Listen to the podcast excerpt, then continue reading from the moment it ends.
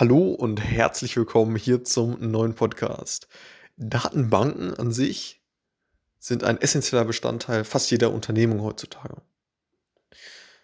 Und im Grunde genommen geht es bei Datenbanken schlicht und ergreifend darum, dass man Dateien, die in der Datenbank liegen,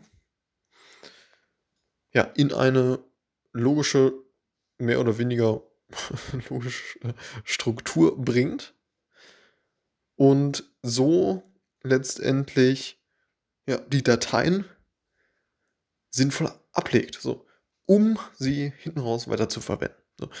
Und ja, da geht es beispielsweise darum, dass man Kundendaten letztendlich äh, ablegt, so, um sie äh, für, für verschiedene andere Systeme letztendlich zur Verfügung zu stellen. So. Oder ja, Transaktionen zu, zu speichern jedes Mal, wenn jemand in einem Supermarkt einkauft und äh, dann wird dort ein Datenbankeintrag angefertigt mit einem entsprechenden Datensatz. Das heißt, Kunde 3764 hat äh, zweimal eine Banane gekauft als Datensatz.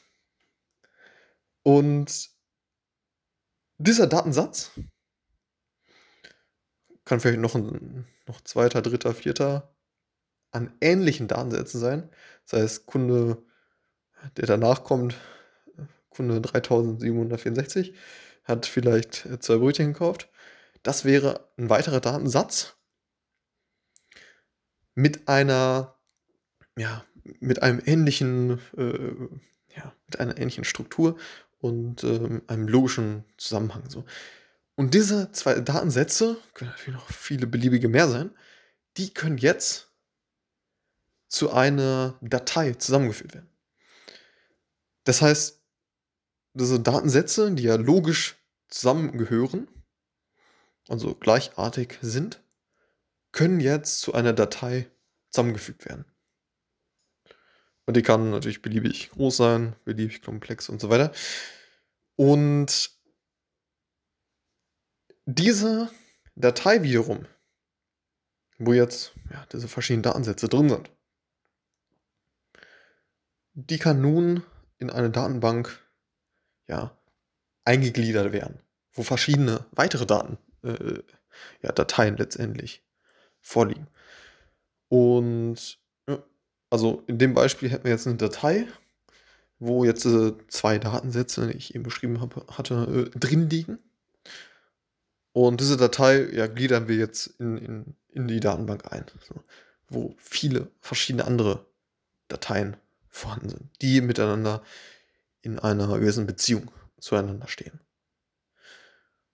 Und das ist im Grunde genommen das, das Konzept. So. Wenn wir, ja, wenn wir noch weiter runtergehen, dann könnte man sagen, also hm, wirklich tief weiter runter, dann geht es ja schlicht und ergreifend darum, dass, dass alles aus einem Bit besteht, also aus einem 0 oder 1. So. Und also ein Bit ist eine 0 oder 1. So.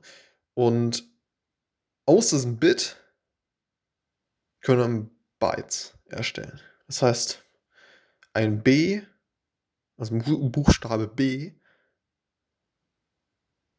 besteht auch einer ja, gewissen Reihenfolge an Nullen und Einsen. Vielleicht 0, 1, 0, 0, 1, 1, 1, 0 oder so. so das äh, steht dann für ein B. So, so kann der Computer das ja letztendlich äh, verstehen und umsetzen. So. Und ein Byte wiederum, also diese Kette an Nullen und Einsen, die jetzt für ein B steht, die wiederum, ja, kann zu einem Datenelement zusammengeführt werden. Das heißt, also mehrere Bytes können zu einem Datenelement zusammengefügt werden. Also haben wir vielleicht Bert ne, als, als Name oder Bernd. Das ist ein äh, Datenelement letztendlich. Und in unserem Fall jetzt äh, Attribut Name so. Und ein Datenelement wiederum kann zu einem Datensatz zusammengeführt werden. Und da sind wir da sind wir genau bei dem Thema, was ich eben beschrieben habe, wo man letztendlich einen Datensatz hat. Hm, ja, letztendlich ein, ein Kunde, der vielleicht jetzt Bernd heißt, als Attribut Name und dann weiteres Attribut ähm, vielleicht, ähm, ja, was er gekauft hat, äh, vielleicht ein Brötchen und äh, so weiter. Ne? Das, das wäre dann halt wieder der Datensatz. Und ein Datensatz wird wiederum ja, zu einer, also mehrere, mehrere Datensätze werden, werden zu einer Datei zusammengeführt, also die eben logisch zusammenpassen. So. Hm, also ein anderer Kunde, der XYZ heißt vielleicht äh, Lea oder ähnliches. So, und mehrere Datensätze, ja, sind dann, bilden dann halt eben diese Datei.